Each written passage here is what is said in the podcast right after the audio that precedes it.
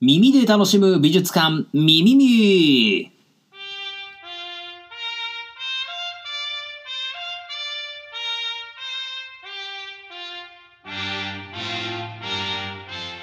どうも、え土日祝日だけインスタの鍵を外しています。20代の美術史家エミール松永です。この番組は日本美術、そして日本文化に親しんでいただくためにお送りする耳から楽しむ全く新しいアートコンテンツです。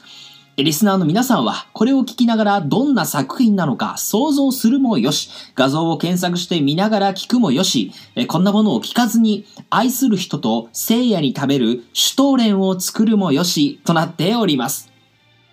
第12回となる今回、皆さんに紹介したいのは、川鍋教祭室地獄太夫と一休です。美しい遊女と僧侶、そして三味線を弾く骸骨。こんな異色の取り合わせを持つ椎名林檎的世界観。この絵をですね、今回は紐解いていきましょう。なお、同じ名称でほぼ同じ絵柄の作品がアメリカの個人が所有するもの、そしてアメリカのボストン美術館が所有するものの2つ存在しています。ここでは2017年に日本で公開された個人像のものを紹介していきたいと思います。それでは、川鍋教祭室地獄太夫と一休が思わず見たくなる3つの耳寄り情報、耳耳ポイントがこちら。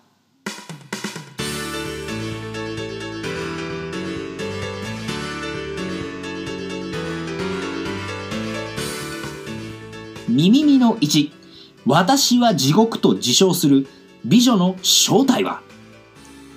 耳耳の2、踊り狂う骸骨は実は悟りを表したもの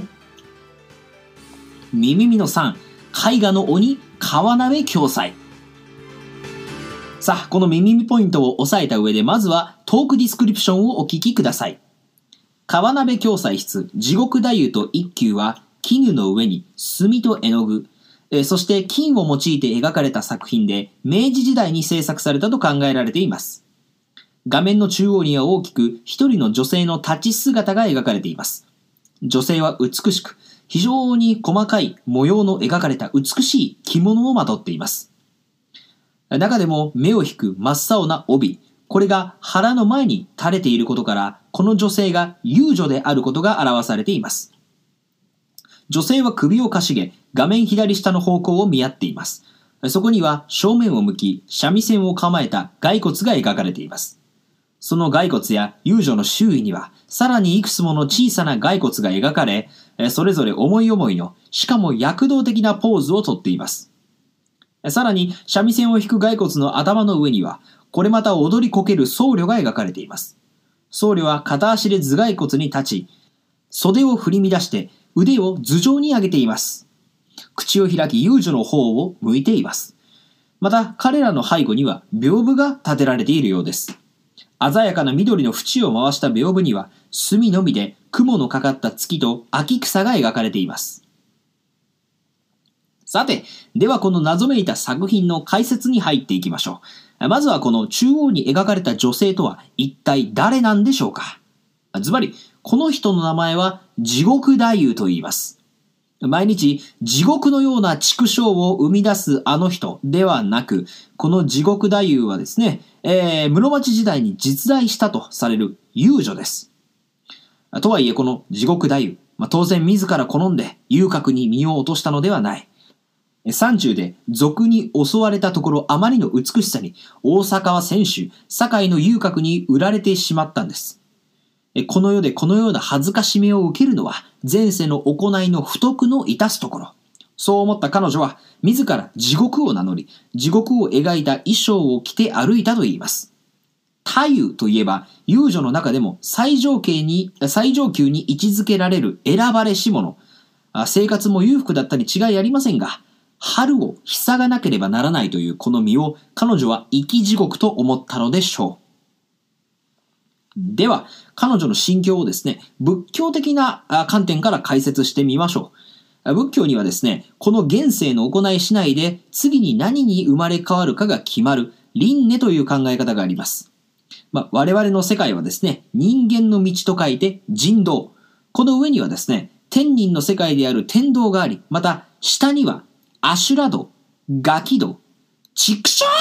道があり、最下層が地獄道です。地獄太夫は現世を人道ではなく、最低である地獄道として捉えたんですね。まあ、これより下はない。そういった辛い心境だったんでしょう。そんな彼女と交流を持ち、またその支えとなったとされるのが一休さんです。一休。彼は室町時代に実在した禅僧。禅というのはまあちょっと普通の仏教と違いましてですね。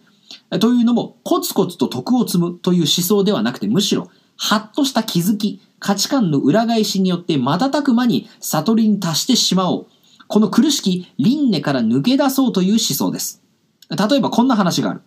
一休はですね、お正月になると世間がめでたいと騒ぎ立てることを茶化すかのように、シャレ神戸、つまりはあ頭蓋骨をですね、竹の枝に引っ掛けて、このシャレ神戸、芽が出てしまっためでたいとは、こういうことを言うのだよと言って歩いて回ったそうです。まあ、これは一見ね、単なるおふざけなんですけれども、まあ、ここには、現世の喜びに浮かれることなく、来たるべき死に思いをいたせ。そういったまさしく全的なメッセージが込められているんですね。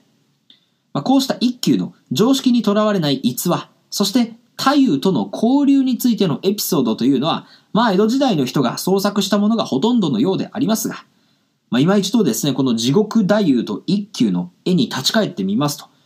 まあ、唖然とした表情の太夫の周りにはですね、踊り狂う骸骨たちと一休。そこには聖者と亡者の区別はありません。太夫が囚われている現世の恐れとか憂い、はたまたここが人道だ、あるいは地獄道だ。そういった悩みさえもですね、小さいもんだと笑い飛ばしてしまう。そこにこそ悟りのヒントがあるんだ。そういうことを暗喩していると見ることができるかもしれません。さて、最後にですね、筆者である川鍋暁斎について簡単に紹介しておきましょう。江戸時代の末期に現在の茨城県に生まれた暁斎。若くして人気浮世絵師の歌川国吉、あるいは加納派の絵師に入門して画を学びます。その豊かな才能に師匠からは絵画の鬼、すなわちガキという二つ名で呼ばれたそうです。暁斎はですね、正当な課長画なんかでもアカデミックな評価を受けていた画家である一方ですね、風刺を効かせた絵画、あるいはこの地獄太夫と一休のように少し考えさせるようなウィットに富んだ絵画などを手掛ける売れっ子作家でした。絶世の美女とお坊さん、そして踊り狂う骸骨を描いたこの地獄太夫と一休は、まあ、猟奇的で現代人の目から見ても大変キャッチーなもんなんですけれども、まあ、まさに、えー、暁斎に期待されたタイプの絵画であったと言えます。またこの2点の地獄太夫と一休、これが共にアメリカのコレクションに収められていることからもわかるように、明治時代になってにはにわかに現れました、アメリカを中心とした西欧人の趣向、その需要ですね。こういった点にもハマっていたということも、まあ、要素として挙げられるかもしれません。さて、ここまで川鍋暁斎室地獄太夫と一休について、えー、解説してきました。もう一度耳耳ポイントをおさらいしておきましょう。耳耳の1、私は地獄と自称する美女の正体は耳耳の2、踊り狂う骸骨は実は悟りを表したもの。耳耳の3、絵画の鬼、川鍋暁斎。さあ、この絵ですね。まあ、一見にしてこれ面白くてですね。まあ、サブカル心をちょっとくすぐるかのような作品なんですけれども、実は仏教の悟りについて表したものである。このようなですね、絵画を、まあ、の、知識とともに読み解くといったことはですね、まあ、あの、知識を得て、それで美術を理解するといったことの、まあ、面白みみたいなものがですね、まあ、ここに凝縮されているということができます。まあ、例えばこの絵にはまだまだまだですね、太夫の着物の柄とか、屏風の絵の内容なんか、あといったですね、そういうまあ読み解けそうなあポイントというのがまだまだ盛りだくさんでございますね。まあ、皆さんもぜひこれに挑戦していただきたいというふうに思います。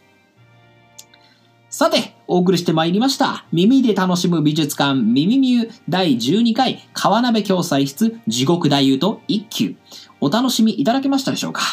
あこれからも日本美術や日本文化に親しみを感じていただけるような耳より情報を耳よりお届けしますのでご愛顧ください。またこの番組あくまで個人の感想でありまして、いかなる団体を代表するものでも、学術的信憑性を保証するものでもありませんので、ご了承ください。それではまた次回お会いいたしましょう。バイバイ。